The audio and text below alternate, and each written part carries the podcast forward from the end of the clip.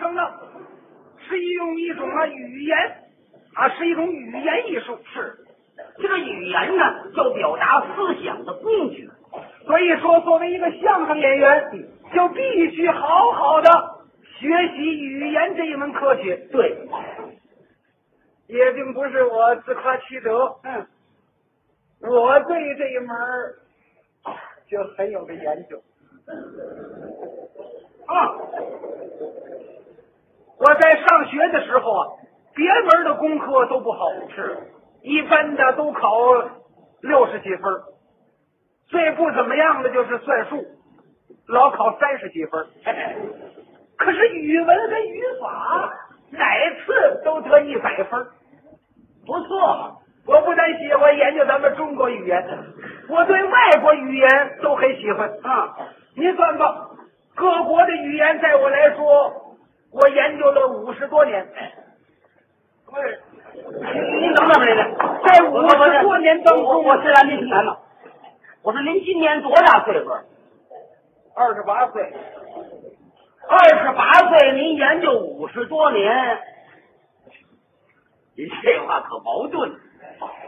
这这不矛盾呢。中国语言我研究了七年，外国语言我研究了八年，七八是多少啊？七八一十五啊，嗯，七八五十六。哦，您这乘法呀，那应该的，应当是加法，我没告诉你，我算术上不怎么样。在不在外采访三十来分，啊真不怎么样。这么一说，您对这个各国语言一定熟悉了。这也不敢说。反正各国的语言，在我来说呀，也有熟的，也有不熟的。您最熟的语言是哪国语言呢？这是中国语言，这废话，你是中国人不会说中国话，这可不见得。您要知道，咱们中国的语言非常的丰富优美啊。您对中国的语言哪些是精炼的，哪些是不精炼的，哪些是纯洁的，哪些是不纯洁的？我们应当发展哪些个，不应当发展哪些个？如何为我们的中国语言健康纯洁而奋斗？这些个您都能谈谈吗？您说这些个，啊，我是擀面杖吹火，怎么讲？一窍不通。我是蛤蟆跳井，嗯，不懂。麻杆改烟卷儿，怎么讲呢？不凑齐耳。这都什么俏皮话啊？这个，您就说不懂得了。咱们中国的语言呢，那是最精炼、最丰富，表达事物呢也最确切。可是有这么一些个人呢，他就不按照中国语言特点那么说话，结果说出来哩哩啰啰啰一大套，还说明不了问题。您比如说吧，这么一句话：“老张啊，打沙发上站起来了。这句话您懂不懂？懂啊？一听就懂。哎，可是那些个不按照中国语言特点说话呢，那就麻烦了，哩哩啰啰一大套。气儿短的主儿，他这句话还说不上来。您可以表演表演，瞧瞧。我想想那种不按照中国语言特点说话，您来了，也是这句话。老张打沙发站起来了，他就不这么说了。他说呢，老张这个满脸带着使人感到同情、忧虑、悲伤、怜悯的小伙子，从他那祖上遗留下来的他那久远的历史，已被褪成淡白色的和被老鼠咬成无数小洞所表明了的沙发椅中无精打采的晃晃悠悠的站了起来。这是中国人说话呢吗？这是差点没憋死。打沙发上站起来了，费了这么大事儿。就在床上翻个身呢，还不得背过气去？那就放炮了。哪儿不理带去？你是这种人说话，有这种人这么说话的？怎么没有啊？没有我能说吗？谁呀、我二哥就这么一种人。哦，你二哥说话就这么利利落落。是啊，他是看这个翻译小说看的。哦，你二哥喜欢看外国小说，哎，特别喜欢外国小说，中国小说不看，中国小说不看，从来不看，嗯，就对外国小说爱。他那看书都入迷了。说本来我们看一些个外国小说呢，对于我们来说是有好处的，入了迷可就不好了。他就是一个沉迷的典型。现在连这个做事行动完全生硬的，照外国小说里的味儿。啊，告诉您吧，现在他说话全说那个翻成中国文的，带有外国味儿、外国方式的话翻成中国文的，啊，那还中国话呢？是是中国话，可是带外国味儿、带外国方式。在外国天儿也不成啊，对，这什么样子是？哎，要怎么制造效果呢？可他认为挺时髦，他认为挺好啊，他是好的没学呀，啰里啰嗦了，学了一大套。现在是行动坐卧、言谈话语，全这样啊，净闹笑话。这不那天你母亲上我们家去了，对我母亲常上咱们那儿串门去，啊，正赶我二哥打外边回来，一眼看见他母亲了，过去吓他妈一跳，哦，要来劲儿，我十分荣幸，原因在于我意料不到的，能在我自己的永远难以忘怀的可爱的家庭里，第一次亲眼看到我亲爱的什么白大婶儿，吓我一跳啊！你母亲一听不知道这怎么意思。嗯，我说你这什么乱七八糟的？我六十多了，我还亲爱的呢。啊，神经，受不了，不见他。我母亲要走，你母亲要走了，我二哥追到院子去了。大婶儿，大婶儿，你这刻不容缓马上的告别，这对我来说将是一件令人不愉快、十二万分遗憾的事儿。为了我表示对您的尊敬，请允许我以我个人的名义，仅代表我个人向您表示再见。这什么样啊？这是？那么我妈说什么了？什么再见呢？我看你他妈讨厌，我听着也够讨厌的， 把你母亲给气走了。那还不走？你母亲一走，我妈了个气！老二，老二进来，怎么了？你疯了？你疯了？ 你不会说中国话呀？我二哥一看我妈急了，过来劝劝吧。是啊，不劝还好点儿，这一劝我妈这火更大了。怎么劝的呢？亲爱的妈妈，请您把这令人窒息的紧张空气呃冲淡一下吧。原因即使是最轻微的，哪怕像闪烁繁星那样细小的怒火，也会烧坏您的大脑和神经的。有这么劝人的吗？我妈一听，好好小子，要冲我放火，好小子，别这气我啊！去，出去，出去啊！别这气我，出去，不走。亲爱的妈妈，我将遵照着您的意图，我不能够不这样做，我就要离开这座古老的房屋了。请允许您二号的儿子，这这儿子怎么弄号啊？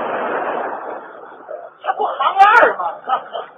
二号的儿子，请允许您二号的儿子暂时向您告别了，再见的，亲爱的妈妈。那这受得了吗？这？这您就受不了了。嗯，告诉您还有词儿的呢。什么呀？他给对象写信全这么写。写情书也这么写啊，我这二哥有个女朋友，是人家对他印象可能不怎么样，他老追人家，恐怕吹了。人家给他来封信，让他呀在百货公司啊给买双鞋，买一双这个银灰色的带带儿的高跟鞋。我二哥到了百货公司一瞧啊，那个样子没有了，就给买了一双别的样儿的，给寄走了。寄走以后呢，我二哥后悔了。怎么着？怕人不满意呀、得了，写封信，解释解释吧。不解释还好点儿，嗯，这解释倒麻烦了。这信怎么写的？干嘛呀？您在这儿，您可以介绍介绍，您念一念。我我念念练练。这个，咱们念到哪儿算哪儿。哎啊，我也记得不太清楚。是一开始的时候啊是这么写的：亲爱的人儿，我未来的属于我一个人的慈善的候补夫人，这这夫人怎么还有后补呢？这可能就是未婚妻的意思。多别扭！关于要我替你买一双银灰色的带带儿的高跟鞋，买后立即给你寄去。你的来信在邮递员的一声信的喊声中，已经递到了我的手里了。费多大的劲？我能荣获这一光荣而伟大、艰巨的任务，我感到骄傲、自豪、高兴、跳高。跳高！作为你一个忠实的情人，我就把它当做了一项轻松而愉快的义务劳动来接受了。这叫义务劳动吗？那么这不叫义务劳动，上你们家领薪去啊？这我这也不发呀。当星期日黎明出现我窗前的时候，我就和我亲爱的枕头吻别了。要疯了！有根枕头接吻的吗？他奶奶早晨上班抱起枕头，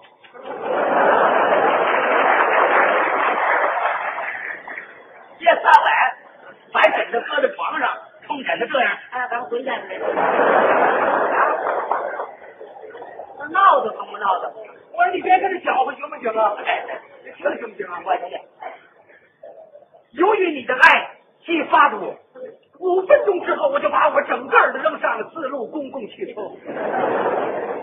这什么货呀？这当公共汽车根据我所需要的地方停了下来的时候，我就不顾一切冲出了车厢，飞向了百货公司。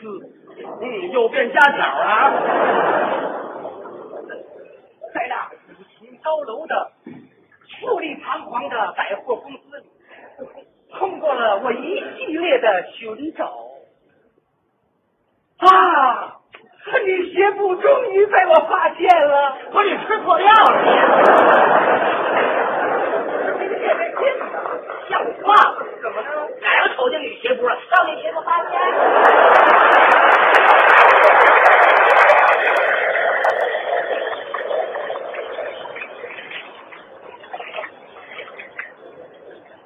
我这家念念了，一块钱两块钱。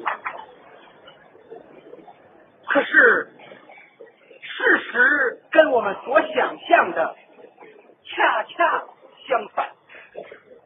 银灰色的带带高跟鞋远远的售光了，代替它的只有深蓝色没带的平底鞋了。呵，蛮拧。我面对着那位负责领导女皮鞋的那位女同事愣住了。有领导皮鞋的，不是不是，这就是售货员的意思。你说售货员不就完了吗？这皮鞋怎么领导啊？怎么领导皮鞋？长皮鞋，咱们去，黑皮鞋这边来，高跟鞋马路溜达溜达。老远的哥俩正遛弯的，一瞧高跟鞋来了，还回来了。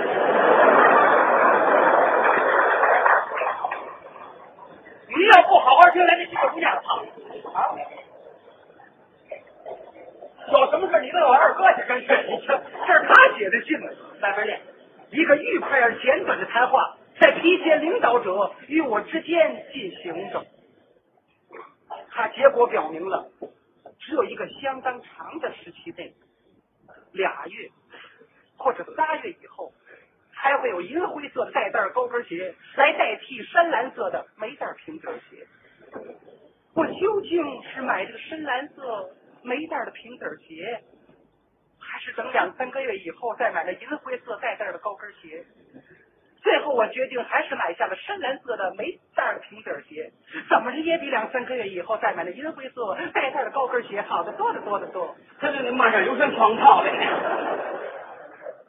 我想，你绝不会因为没有征求你的同意，对我这一违反纪律的行动而责怪我吧？好赖我的心，你会了解，我的心也是人所共知的。我你们哪个知道啊？好了，为了你的快乐，我将不惜牺牲一切，哪怕是我的头发、我的眼珠、我的指甲、我的汗毛、我的细胞。细胞，还有后脑勺你没说呢，啊，对了，还有后脑勺。你可别捣乱了。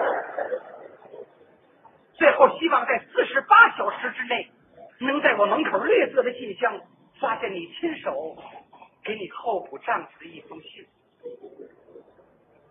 请允许我以我坦白而纯真的心情告诉你，我十二万分愿意做你一个永远的、忠实的朋友，保镖的，保镖的，他要当个保镖的。